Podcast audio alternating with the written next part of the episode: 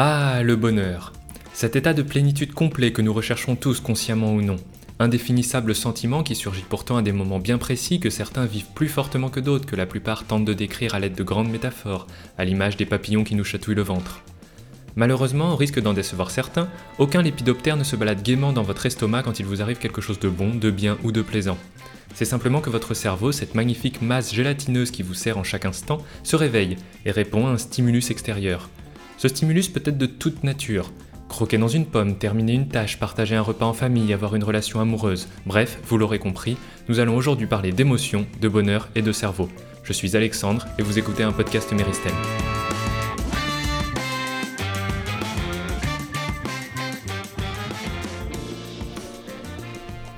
Et parce qu'il serait trop long d'aborder tous les circuits hormonaux intervenant dans la création du bonheur en un seul podcast, je vous invite dès maintenant à vous plonger au cœur de cette série liée aux émotions. Pour ce qui est de notre thématique du jour, nous allons nous attarder sur deux hormones essentielles à la création du bonheur et du bien-être, la dopamine et l'ocytocine. Commençons par la première, la dopamine. Cette molécule, aussi appelée hormone du plaisir ou encore hormone du bonheur, intervient dans un système complexe de récompense et de renforcement de comportements qui nous sont bénéfiques croquer dans une pomme, écouter une musique que nous apprécions, avoir un contact physique avec une personne que nous aimons sont parmi tant d'autres des éléments qui déclenchent chez l'être humain la libération de dopamine. Entre autres choses, la dopamine joue un rôle primordial dans le processus motivationnel. En effet, trouver de la motivation à effectuer une tâche libérera dans votre corps une charge de dopamine, qui vous fera prendre du plaisir à accomplir cette tâche et à la cocher comme accomplie dans votre to-do list. Une fois cette tâche terminée, la sensation de performance entraînera elle aussi la libération de dopamine, ce qui vous poussera à vous plonger dans une autre tâche, etc. etc. Vous l'aurez compris, on rentre assez facilement dans un cercle vertueux bénéfique qui lie performance, motivation et bonheur, dont l'ingrédient secret est la dopamine. En plus de ça, la balance hormonale de votre corps se régule d'elle-même pour un effet positif amplifié.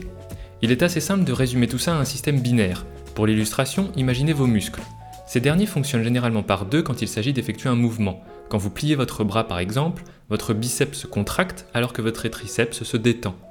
Eh bien, vos hormones fonctionnent en quelque sorte de la même manière. Pour que la sensation de bonheur survienne, il faut que les émotions opposées diminuent, sans quoi vous deviendriez vite complètement fou, tiraillé entre deux émotions opposées. Ainsi, lorsque vous recevez une décharge de dopamine, celle-ci a comme capacité de réduire deux hormones du stress, le cortisol et l'adrénaline. De plus, elle augmente la sécrétion d'endorphine, une hormone qui a, elle, pour rôle de faire oublier la douleur au corps pendant un court laps de temps, et qui, elle, à son tour, a le pouvoir de libérer de la dopamine. Et hop, un nouveau cercle vertueux. Bien sûr, toutes ces hormones jouent des rôles bien particuliers dans notre évolution, et ne sont pas juste présentes pour nous faire stresser inutilement, mais nous reviendrons sur leur utilité dans un futur épisode. Pour revenir sur la dopamine, ce qui est merveilleux, c'est qu'il n'y a pas besoin d'en larguer une quantité phénoménale pour en ressentir les effets. Tout comme ajouter à un gâteau du chocolat de qualité suffit à en améliorer la recette, votre corps se satisfera d'une petite dose de bonheur. Pas besoin donc d'aller chercher l'accomplissement total au quotidien. Un petit plaisir suffit à chasser le stress.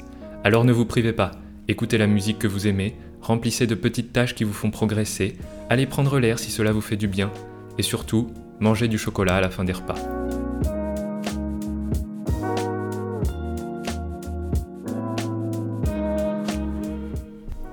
Passons maintenant à l'ocytocine. On la surnomme aussi hormone du bien-être, mais préférons pour notre approche hormone de la générosité ou de l'empathie.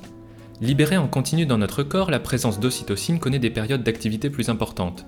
En effet, celle-ci s'accentue lorsque naît dans notre entourage un sentiment d'attachement. Être avec les membres de notre famille, entretenir une amitié forte ou encore connaître une relation amoureuse. Ainsi, l'ocytocine est apparentée aux liens qui nous unissent socialement, nous implique dans un groupe et nous pousse à interagir. Elle nous permet de rentrer en symbiose avec la personne avec laquelle nous interagissons. Elle est cette pincée de magie qui nous permet de faire confiance ou de nous inscrire dans une relation stable.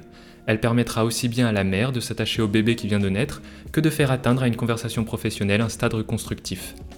Petit aparté, je vous invite, si ce n'est déjà fait, à vous plonger dans l'épisode précédent sur l'ocytocine et le cortisol si vous souhaitez en apprendre davantage sur la construction d'une conversation enrichissante.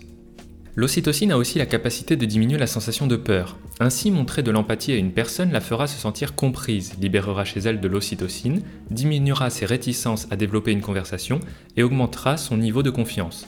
Vous créez ainsi du lien et tout le monde y gagne. Il a aussi été montré scientifiquement que l'ocytocine favorisait le souvenir sélectif des visages joyeux. Alors, un conseil tout simple pour commencer une conversation, souriez. Vous verrez, il n'y aura pas de mauvaise surprise. Petite anecdote, c'est cette hormone qui est à l'origine du mal du pays. Nous ne parlerons pas ici à proprement parler de drogue, mais l'ocytocine, tout comme la dopamine, crée un certain effet d'accoutumance. Vous vous habituez assez facilement à être bien et à être entouré de gens que vous aimez ou que vous appréciez. Ainsi, lorsque vous vous retrouvez loin d'eux, votre sécrétion d'ocytocine diminue et vous vous sentez un peu perdu. Mais ne terminons pas là-dessus, c'est un peu trop triste.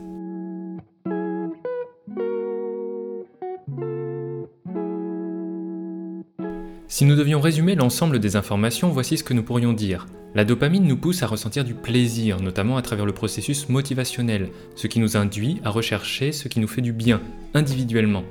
L'ocytocine, quant à elle, favorise nos interactions sociales et nous permet de créer des liens et des relations de confiance.